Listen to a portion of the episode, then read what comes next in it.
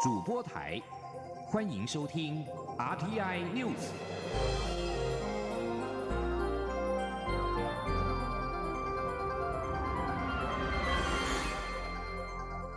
听众朋友您好，欢迎收听这节央广主播台提供给您的 RTI News，我是张顺祥。首先把新闻焦点关注到是武汉肺炎疫情蔓延，台北股市重挫超过六百点，引发全球高度的紧张，重创了国际股市。台北股市今天。新春开红盘，展开了补跌的走势。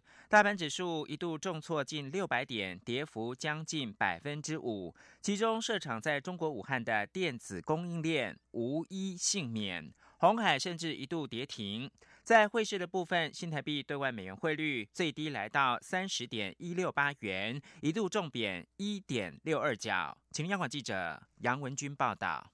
春节期间，美股大跌，加上武汉肺炎疫情扩散，冲击经济信心。台股鼠年开红盘，直接跳空开低，暴跌近六百点，跌幅接近百分之五，失守季线一万一千七百六十二点，并贯破一万一千六百点大关。其中，湖北武汉地区受到肺炎疫情影响，生产在当地设产的电子产业股价哀鸿遍野，尤其红海盘中一度触及跌停，甚至各。界担忧恐进一步冲击苹果供应链，包括台积电、大力光在内的电子股都一片惨绿。资深分析师许博杰说：“这就代表说，哦，目前市场担忧的问题还是在于，哦，这个未来年后可能这个缺工的这个现象。那另外再一个呢？”看哦，由于在武汉封城之后哦，市场担忧就是整个中国的这个需求，不会因此在整个第一季甚至延续到第二季哦，出现这个疲弱？我想这也反映到哦相关的这个手机的这族群。不过，分析师也指出，从国际股市来观察，香港昨天跌幅约百分之三，美国股市跌势趋缓，显示短线有恐慌卖压，但中长线还在可控范围内，后续得观察内外资的动向。汇市部分，新台币对美元汇率今天以三十点一五零元开盘，贬一点四四角，早盘一度重贬一点六二角。外汇交易员指出，主要是反映过年期间的市场状况有补贬的意味，加上国际局势充满不确定性，也让新台币格局偏弱。中央广播电台记者杨文君台北采访报道。而现在是台湾时间中午的十二点零二分，台北股市目前下跌了六百四十一点，指数来到了一万一千四百七十七点，成交金额暂时是两千一百一十四亿元。而新台币兑换美汇率目前是三十点二四二元兑一美元。针对世界卫生组织仍然是没有邀请我方参加武汉肺炎专家会议，外交部今天表达高度的遗憾跟不满。认为世卫组织此举是将政治考量凌驾于台湾两千三百万人民的健康人权之上。尤其台湾已经有八名确诊病例，其中不只有台湾人，还有中国游客来台之后发病，并且在这里治疗。因此，外交部要求世卫组织邀请我方的专家出席所有会议。同时，也应该邀请台湾以观察员身份出席五月召开的世界卫生大会，以及所有防疫相关活动跟机制。记者王兆坤的报道。世卫组织二度召开专家会议，讨论武汉肺炎疫情。外交部发言人欧江安表示，我方对于两度未能获邀参与，表达遗憾与不满。因为疾病没有国界，政治不能凌驾于人类健康安全之上。世卫组织不邀请台湾的专家，等同将政治考量凌驾台湾两千三百万人民的健康人权。欧江安指出，国际的防疫与抗疫合作不应独漏台湾。台湾居于全球对抗新型冠状病毒的最前线，我方有需要在第一时间获得新型冠状病毒的全面资讯，协助我国做好防疫工作，且不只需要。台湾还能向国际分享防疫经验，欧江安说。因此呢，我们要求呃 WHO 必须秉持于专业的一个考量，邀请我方的专家来出席所有对抗这个新型冠状病毒的所有的这个会议的。那同时呢，也是呼吁 WHO 要秉持专业的考量，邀请台湾以观察员身份。能够出席世界卫生大会 （WHA） 以及所有防疫相关的一个会议活动跟机制。此外，关于我政府捐赠口罩协助澳洲处理野火事件的后续，欧江安表示，基于台湾与澳洲是理念相近、友好国家，双方的经济、教育、科技等领域合作密切，加上人道关怀精神，所以之前决定提供十万个口罩，并于一月二十二号先捐赠六千枚 N 九五口罩。但目前考量我国防疫需要，自助才能助人。所以未来会与澳洲进一步讨论，确定对方需要后，再进行口罩捐赠的后续处理。中央广播电台记者王兆坤台北采访报道。而在台湾内部的相关工作，卫福部今天在行政院会报告防疫工作状况。行政院长苏贞昌才是各部会加强办理物资的准备、组织动员、标准作业和建立绵密的防疫网。苏贞昌要求各个部会以及各地方政府首长做好防疫视同作战的中长期准备，每个部门都要能够守住自己的阵地，用正确的防护措施凝聚人心，结合政府跟民众的力量，齐力对抗这个看不见的敌人。民众在过年期间抢购口罩，苏贞昌表示，目前国内疫情尚未扩散。政府要全力提升防疫的战备物资，请相关部会全力做好促请增产、防止囤积、涨价等管制作为。而学校即将开学，教育部应该要透过校园体系进行加护的防疫卫教。武汉肺炎全球蔓延，恐怕会影响到世界经济。苏贞昌也表示，面对武汉肺炎的剧烈冲击。有国际贸易纷争、地缘政治等经济风险的存在，但内需渴望持续驱动国内的经济成长，但还是要请相关部会密切掌握国际情势变化以及疫情的发展。除了持续留意美中贸易谈判的进展，严密关注非洲猪瘟跟武汉肺炎等疫情之外，对台湾产业可能带来的各方面影响，要从各方面加以注意。并从中寻找新的机会，适时掌握给予产业必要的协助。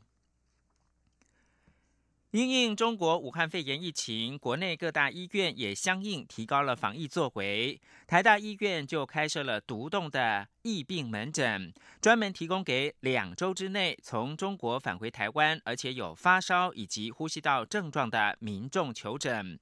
台大医院强调。患者分流其实是医院防护、避免感染的重要工作。请记者肖兆平的采访报道。年节过后，国内各大医院恢复常态门诊，但考量武汉肺炎疫情，国内不少大型医院都启动病患分流措施。国内指标医院台湾大学医学院附设医院就利用院内独栋建物另辟疫病门诊。台大医院副院长王庭贵三十号受访表示，他们将有发烧或呼吸道症状的患者分为。去过中国湖北武汉地区的高度风险患者，以及两周内有中国旅游史但没有去过疫区的中度风险患者，还有没有中国铺路史的一般风险等级患者的三大类别。王庭贵进一步表示，如果是高度风险患者求诊，将会在急诊室前进行筛检，如有必要，就会直接送负压病房处置。而疫病门诊就是专门服务有中度风险的相关病患。他说：“他虽然是从中国大陆有接触史，但是并没有真的到湖北或者武汉地区。那这群病人应该是属于中风险。那这群病人在以前是直接到。”医院里面看病在做筛选，那我们希望这一类病人事实上相对来讲还是有一些风险，所以我们做了疫疫病门诊的目的就是让这一群病人就直接到台大的疫病门诊。那第三类是都没有中国铺路史的一般的发烧，他就照常规的方法到台大的门诊去看病。王庭贵也说。这是继二零零三年 SARS 以来，台大第二度启动疫病门诊。之所以要高规格做好分流工作，就是因为分流是防疫非常重要的基本动作。他说：“诶，如果我们早一点把病人分流的话，他就比较不会跟一般正常的病人做接触，那就比较不会有产生感染的机会，所以病人分流一般在防疫上本来就非常重要。王庭贵坦言，确实有不少自中国返台但没有发烧、呼吸道症状的民众前往求诊，也因此院方花了些人力引导劝退。他提醒，如有不适症状以及相关旅游史的民众再来挂号，除了降低医护人力负担外，也能保障自身安全。中央广播电台记者肖照平采访。报道：二零一九新型冠状病毒疫情不断扩大，外界忧心疫情将会冲击到全球的经济发展。对此，工商协进会、全国商业总会今天都表示，影响跟冲击一定会有。不过，台湾受到的影响应该是比较轻微。若防疫工作做得好，疫情控制得宜，冲击将只是短期。记者谢嘉欣的报道。武汉肺炎疫情持续，各国纷纷传出确诊案例。中国三十一个省市区已全面沦陷，而台湾方面，截至二十九号，则有八名确诊案例。外界也忧心，此次武汉肺炎将如同过往 SARS 疫情一样，冲击全球经济。工商协进会理事长林柏峰、全国商业总会理事长赖正义三十号受访时皆表示，此次疫情势必会影响经济发展。赖正义指出，各国都会受到影响，尤其在中国设厂的企业冲击会比较大。但对台湾而言，病例数仍在可控范围内，冲击相对较为轻微。林柏峰则说，受到疫情影响，供应链必须要转换，销售端表现也可能因此减少。今年 GDP 的表现势必下滑。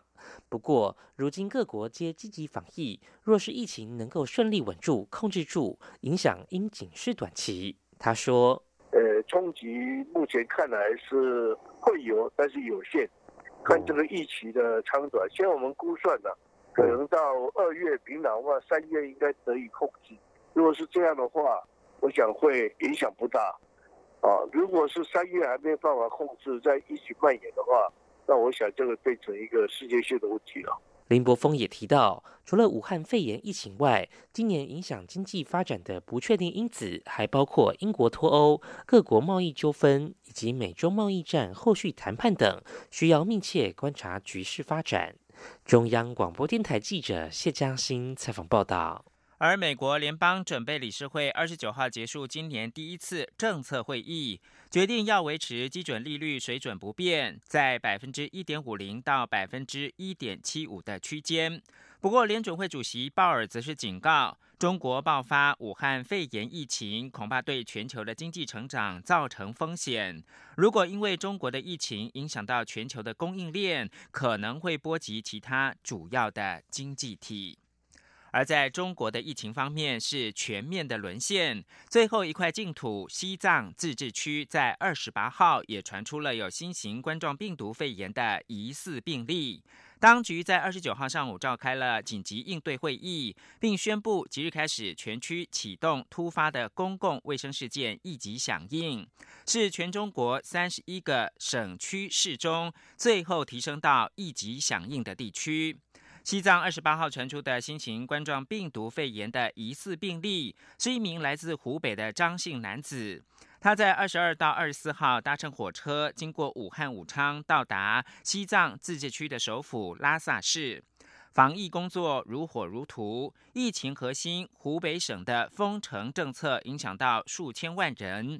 当局今天仍然是通报死亡病例新增三十八起，是目前单日最大增幅。除了中国之外，全球十多个国家也通报武汉肺炎的病例。最新沦陷的国家包括了芬兰跟阿拉伯联合大公国。世卫将在今天召开紧急会议，讨论是不是要将二零一九新型冠状病毒宣布为全球卫生的紧急事件。世卫若做出这样的宣布，将可以提升国际间的协调行动。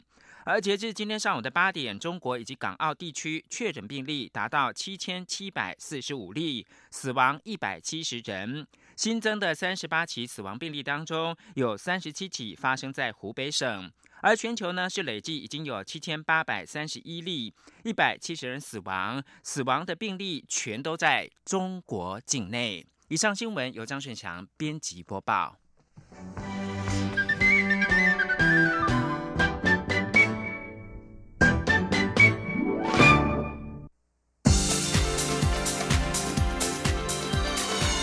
里是中央广播电台台湾之音，欢迎继续收听新闻。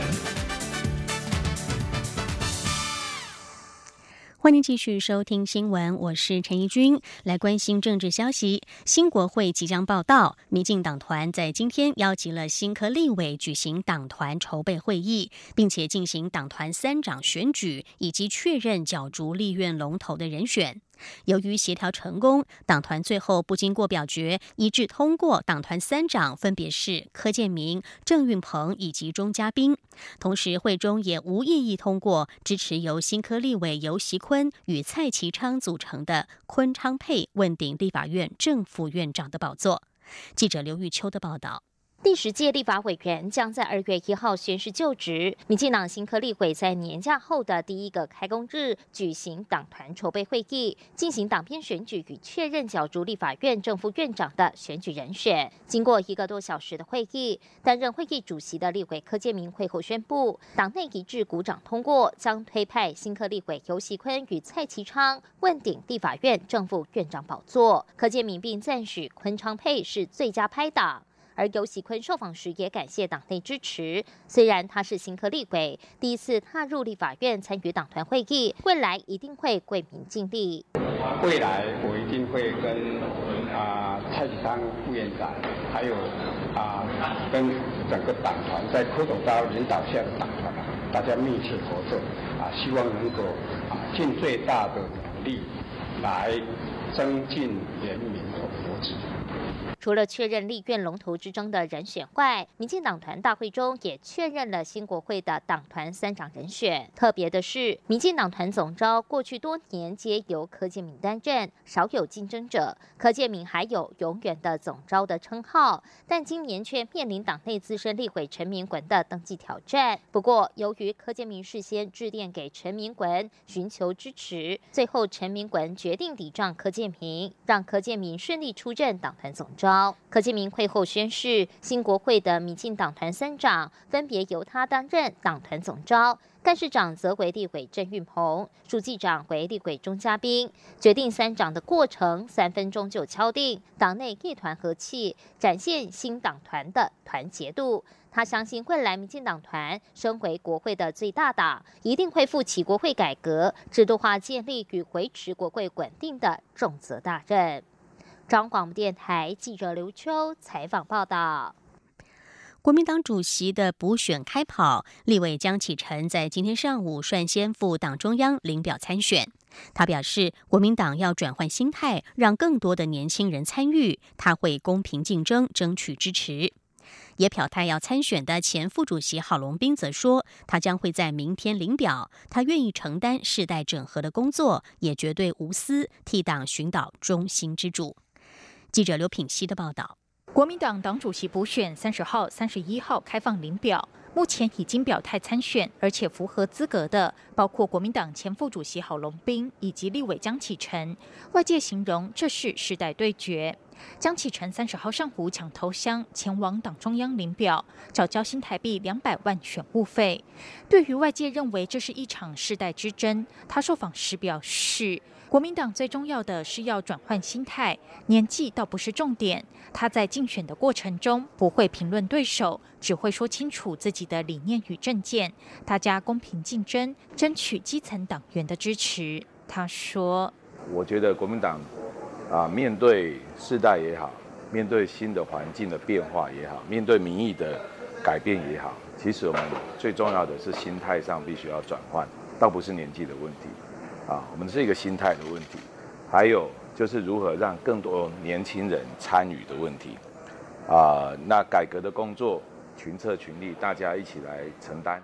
此外，国民党三十号上午举行新春团拜，郝龙斌出席前受访表示，他三十一号将领表参选，完成连数应该没有问题。对于世代对决的说法，郝龙斌表示。党的改革再造需要各个年龄层的人一同参与，他愿意承担世代整合、世代合作的工作。他也获得非常多青壮派的支持。他并再次强调，党主席必须有一颗无私的心，不以党主席作为下一个位置的跳板。他说：“我因为我在这里做过副主席，还有我做过呃台北市长，我有执行的能力。其实理念啊，以及各方面，我相信呃江委员也也很清楚。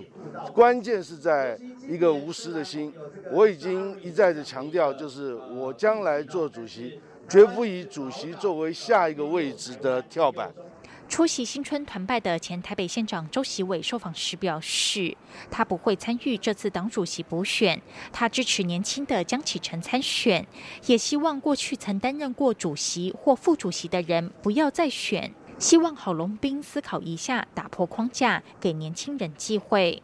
同样出席新春团拜的前主席马英九致辞时则说，他看到党内精英纷纷表示承担责任，积极参与党主席补选，并提出具体的改革构想，他感到振奋且期待。他相信事在人为，有志进程。国民党只要有决心改革，一定可以再获得人民的支持，重返执政。央广记者刘聘熙在台北的采访报道。对于武汉肺炎的防疫工作，除了中央之外，地方政府也都绷紧了神经。台北市长柯文哲今天在受访的时候表示，未来一周将会是关键期，如果病例数没有在这段期间快速增加，后面就比较好应付。柯文哲表示，台北市今天会清点口罩库存量，并确保后续的供应。他也建议民众，如果在未来这个星期参加大型活动，还是要戴上口罩。记者欧阳梦平的报道。三十号是农历春节结束后的第一个上班日，台北市长柯文哲上午戴上口罩受访。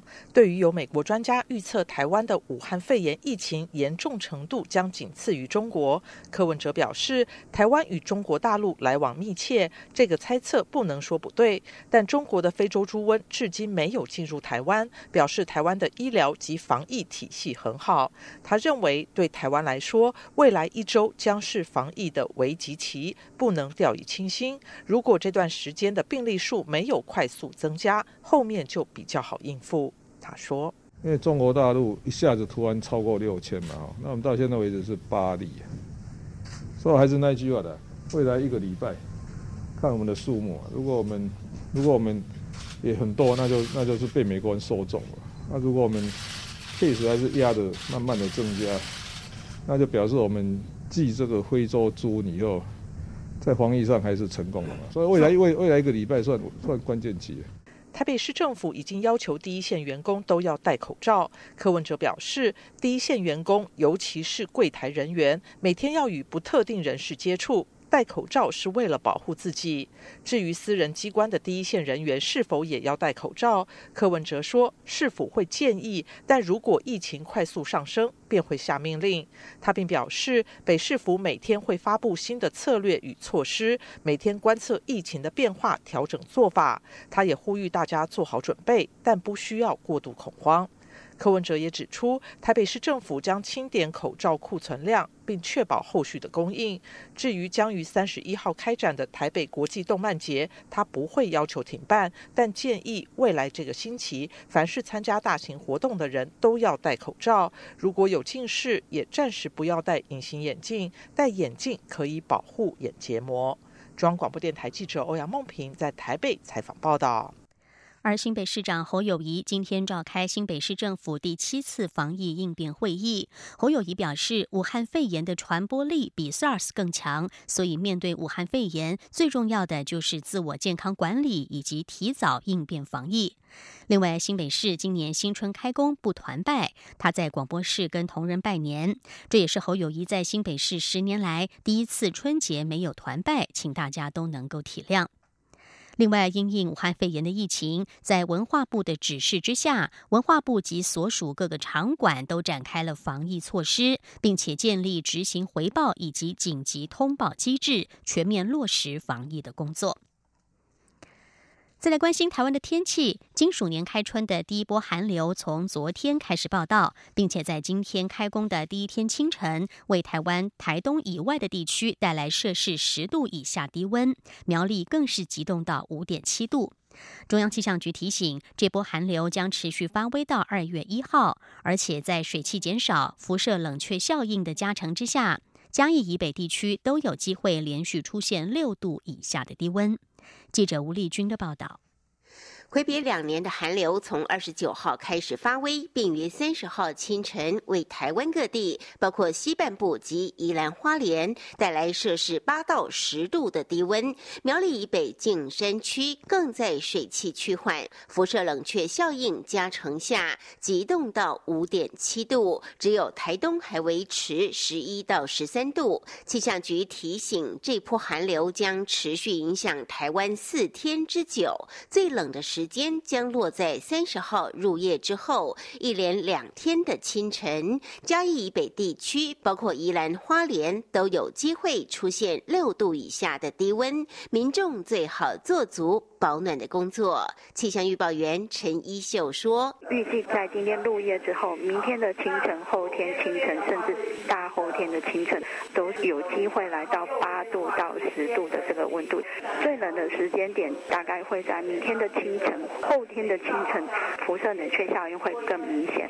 所以特别要提醒哦，在嘉义以北，包括宜兰花莲、花东纵谷这一块空旷地区，或者是近山区，都有可能出出现六度以下的低温，比今天的清晨还要再更冷一点。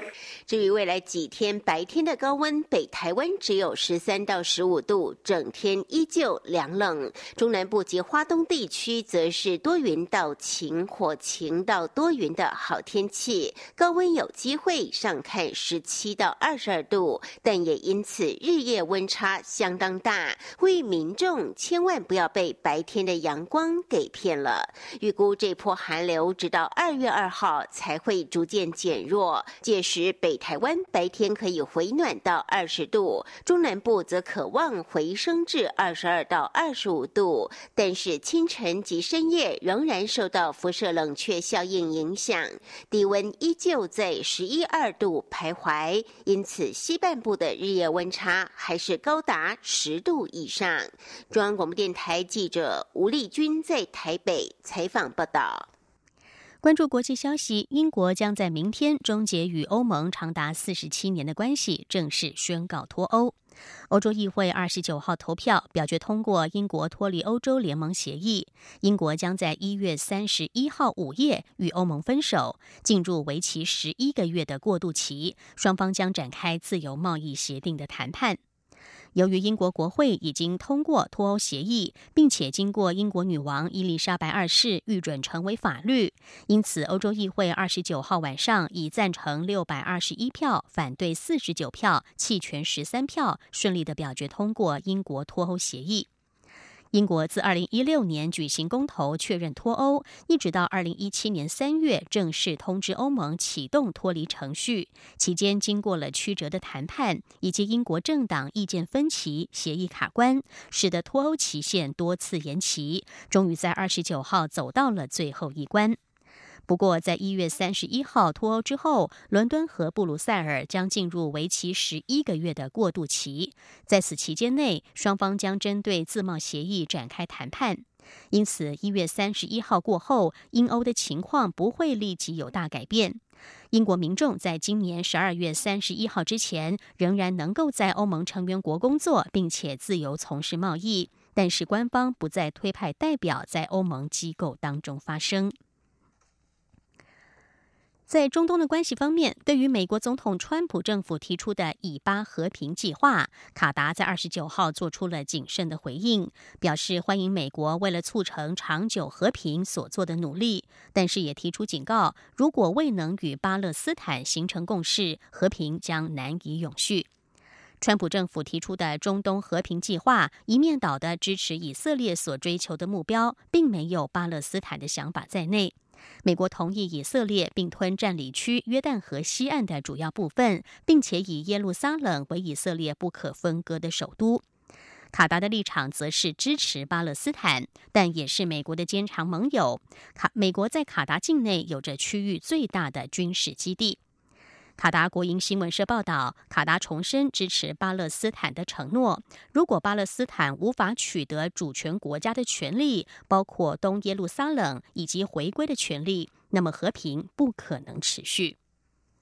以上 T N News 由陈义军编辑播报，谢谢收听，这里是中央广播电台台湾之音。